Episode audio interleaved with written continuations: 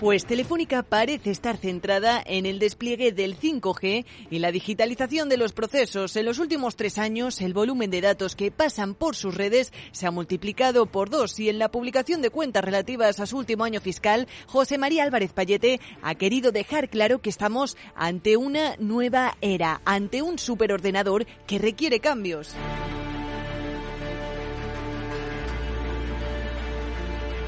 Y es que España está a tiempo de subirse al carro y ser la que lleve la voz cantante en este proceso en Europa. Según Payete, España tiene la gestión de la mayor red de fibra fuera de China y solo en el país hay más fibra que en todo Reino Unido, Italia y Alemania. La Teleco puede presumir además de estar en un momento de fortaleza y no solo de cumplir con lo que marca el mercado, como dice Payete, sino de superar previsiones gusta decir que Telefónica es predecible, porque cumplimos nuestros objetivos. Dimos un guidance a principio de año y a pesar de las circunstancias extraordinarias, lo mejoramos a mitad de año y lo hemos cumplido.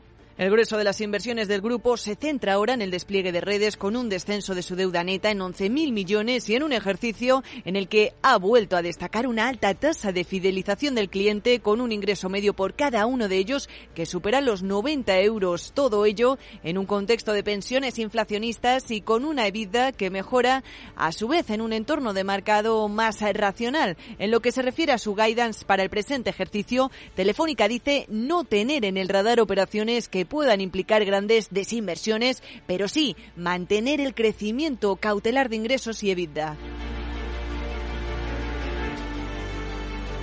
La venta de Torres Celsius eh, deja sin un portafolio significativo ahora la compañía, con la excepción, eso sí, del 50% de Cornerstone en Reino Unido, un activo muy atractivo, dice la operadora, en el que todas las opciones estarían abiertas. Los pilares económicos de América Latina, por otro lado, son sólidos. Ahí se ha podido ver eh, reflejado en las cuentas de la Teleco con una mejora en todos sus mercados en ingresos y a doble dígito en el caso de Brasil, a pesar de la inestabilidad política y en esta tesis Telefónica dice no verse afectada con sus servicios. Incluso la directora financiera de la Teleco, Laura Abascolo, considera que la situación ha sido mucho más convulsa en Europa el entorno macro en la región casi ha sido más turbulento el de Europa, ¿no? Eh, la inflación sí ha tenido algún repunte en algún país, pero ha estado más eh, medida y es que la presentación de resultados de la compañía de Telefónica ha dado que hablar también sobre otros muchos más asuntos. Por ejemplo, sobre la fusión en el sector protagonizada en esta ocasión por Orange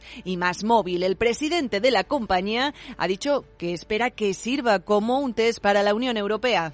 Yo creo que debe ser aprobada con mínimos remedios o sin remedios. Porque cuando uno analiza lo que decíamos antes de el impacto de esas nuevas redes, cuántas redes hay, con quién se compite, quién es tu competidor más próximo, la, teoría de la competencia y la aplica a estas nuevas redes, lo que se pone manifiesto es que el mercado español, para empezar, es distinto. Porque esas nuevas redes ya están desplegadas, ya hay competencia efectiva en el porcentaje muy alto del territorio nacional. Más móvil tiene significativamente, significativamente menos red que, que Orange en definitiva, el directivo prefiere ese mal menor que implique el nacimiento de un rival más fuerte, pero sin condiciones, antes que aumentar la competencia con una transacción basada en ventas de activos. Todo ello el mismo día en el que el comisario de la Unión Europea, Thierry Breton, ha abierto este jueves a consulta pública si las grandes plataformas de creación de contenido como Google o Netflix eh, tendrían la posibilidad de que paguen un peaje a los operadores nacionales de telecomunicaciones. Ahí Telefónica ya sabe sabemos que ha pedido en varias ocasiones que las eh, multinacionales tecnológicas asumiesen parte de esos costes de la inversión de infraestructuras, ya que también dice disfrutan de sus beneficios. Seis grandes compañías ocupan el 60% del tráfico de datos que va por esas redes nuevas y no contribuyen en nada a su despliegue. Entonces parece lógico y justo pensar que es el momento de escribir unas nuevas reglas, unas nuevas reglas del siglo XXI. Y matiza Payete. Nosotros lo que creemos es que España es líder europeo en despliegue de fibra óptica y por lo tanto tiene la oportunidad de ser pionero en ese nuevo paradigma eh, regulatorio. Y eso aplica desde luego tanto a la, a la, regulación tradicional de telecomunicaciones como a las redes de, a, las, a la regulación de competencia. Eh, creo que es una cuestión justa. Y me voy a parar ahí Y volvemos a detenernos en el año 2015, momento en el que Telefónica deja de aumentar sus ingresos. Ese mismo año, la compañía se ve obligada a ceder en el mercado mayorista contenido a sus rivales. Lo hace por la compra de Digital Plus, que le otorga una posición de dominio en este sector, una condición que termina en abril y de la que no se esperan prórrogas, tal y como ha señalado el secretario del Consejo y responsable de regulación, Pablo Carvajal y no esperamos ninguna regulación sobre la televisión de pago, ¿eh? porque al caducar los, los, eh, las condiciones obviamente pierden totalmente su vigor y no hay ninguna condición de mercado que autorice a la CNMC a intervenir. Y no estamos desde luego con una posición dominante en ese mercado. O sea que con todo esto parece que ahora sí que sí los inversores habrían encontrado un aliciente para volver a confiar en Telefónica, esa compañía entre las grandes del IBEX que se ha quedado rezagada en bolsa en este rally de inicio de ejercicio.